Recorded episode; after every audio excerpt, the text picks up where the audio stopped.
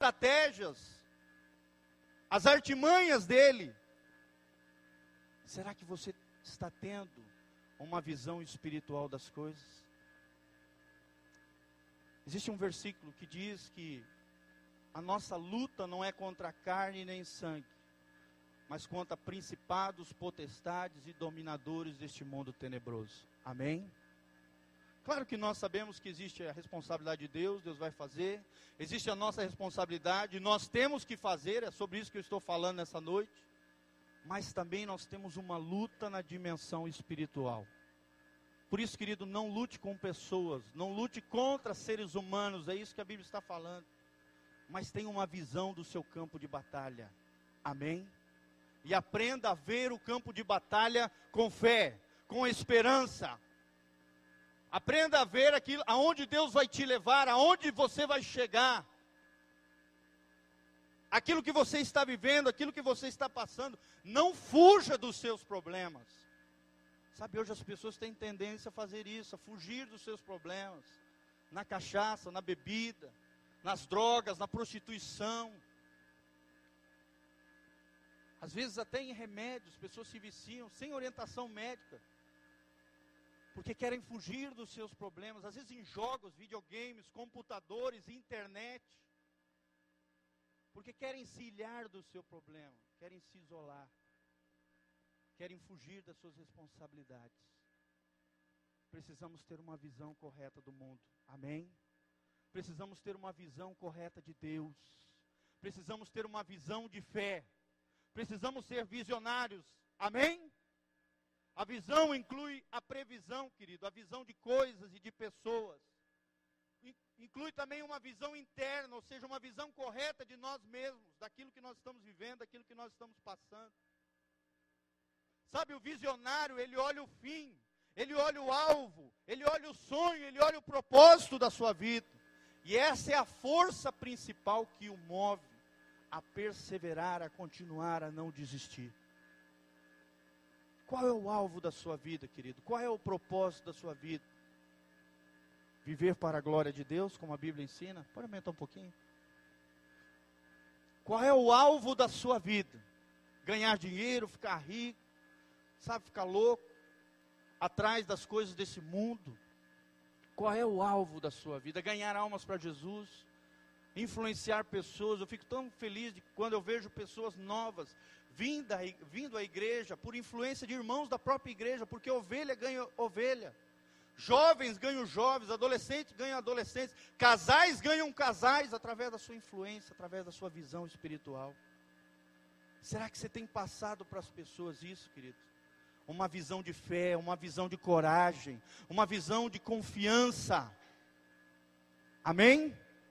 Como é que você olha para a sua família? Como uma tragédia ou como pessoas com tremendo potencial em Deus. Sabe, queridos, várias vezes, quando eu estou olhando para os meus três pequenininhos, vem uma voz lá dentro do meu coração, e Deus fala para mim: essas três almas eu confiei a você. E essa é a sua responsabilidade, de me entregar essas três almas melhor do que quando eu te entreguei ao nascerem.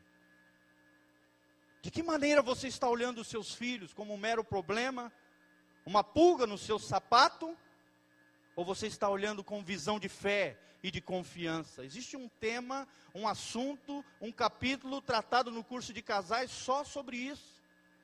Sobre vermos o nosso cônjuge com fé. Sobre vermos o outro, os nossos filhos, os nossos relacionamentos, os nossos amigos, as pessoas que Deus coloca do nosso lado com fé e com confiança, de saber que aquele Deus, aquele que começou em você e neles a boa obra, ele há de completá-la até o dia de Jesus Cristo, amém? Eu quero declarar essa palavra de bênção para você, salvação em toda a sua casa. Mas sabe aonde está a chave da salvação? Está na sua vida, no seu testemunho, na sua visão de fé e de confiança, nas palavras proféticas que você vai liberar sobre a tua esposa, sobre o teu marido, sobre os teus filhos. Que Satanás não vai lançar maldição, não vai lançar nenhuma das suas artimanhas, mas você vai profetizar vida, você vai profetizar bênção. Eu lembro do meu pai uma frase que ele constantemente falava para nós: Eu e minha casa serviremos ao Senhor. E ele dizia: haja o que houver, a que preço for, eu e minha casa serviremos ao Senhor. Querido, será que você tem essa visão de mundo? Que visão você está tendo das suas dificuldades? Que visão você tem da sua família? Todo vitorioso é alguém que é visionário. Amém? A visão inclui otimismo. Isso aqui é uma coisa tremenda que eu amo demais. Porque eu amo pregar sabe, sobre isso, sobre a alegria do Senhor, sobre otimismo. Eu gosto de pessoas otimistas do meu lado, porque eu sei que o dia que eu tiver mal, que eu tiver fraco, que eu tiver, sabe, triste, essas pessoas vão me jogar para cima. O otimista, querido, ele, ele, ele é agradável. Será que você é agradável? O otimista, ele vê o futuro como algo positivo, como algo abençoado, como algo esperançoso ele tem uma visão de fé, mesmo em meio às dificuldades. Ter visão é ser otimista. Amém? O pessimista, ele só vê dificuldade em cada oportunidade. O otimista é o contrário. Ele em cada dificuldade, ele vê uma oportunidade de Deus operar o seu poder. Pessimista, vou repetir, o pessimista, em cada oportunidade, ele só vê dificuldade. Às vezes as pessoas que estão do seu lado só são assim. Talvez você seja assim. Só vê dificuldade em cada possibilidade. O otimista não, em cada dificuldade, ele vê uma possibilidade de Deus operar com o seu poder. Porque ele tem uma visão de fé e de confiança. Por mais que tudo pareça destruído, por, por mais que tudo pareça difícil, Deus tem um caminho no meio da tormenta. Essa foi uma das coisas que mais me marcou na pregação do pastor Paulo Canuto. Eu achei tremendo esse versículo. Eu gravei esse versículo no meu coração. Deus tem um caminho em meio à tormenta. Por mais que você esteja vivendo uma tempestade, uma tormenta na sua vida, se você estiver em Deus e com Deus e obedecendo a Deus, Deus tem um caminho e você vai passar dessa tormenta em nome de Jesus. Mas será que você tem uma visão assim, querido? Otimista? Visão também comunica espírito de aventura. Glória a Deus. Andar com Deus é andar em aventura, é não saber o que, é, é, é saber que grandes coisas Deus tem para nós, que às vezes em situações inesperadas Deus vai falar conosco. Deus vai nos usar ao impor as mãos sobre pessoas, ao às vezes aconselhar uma pessoa no ambiente de trabalho, na escola.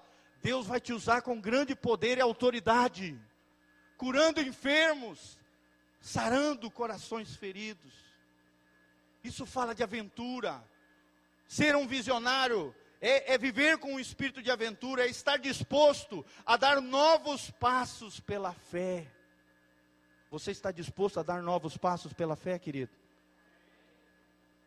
O termo rompendo em fé significa isso, nós cantamos isso. Cada vez que a minha fé é provada, tu me dás a chance do quê? De crescer um pouco mais. É a chance de você crescer um pouco mais. É a chance de, no meio da dificuldade, você romper em fé. Eu vi isso na vida da Carmen. E eu estou aqui para testemunhar. No dia que o seu esposo faleceu, eu tive. A minha vida foi marcada para sempre. No meio da sua dor, no meio da sua dificuldade. A Carmen, ao receber aquela notícia, foi um momento de extrema dor para ela. Mas logo em seguida, eu estava me segurando para não chorar.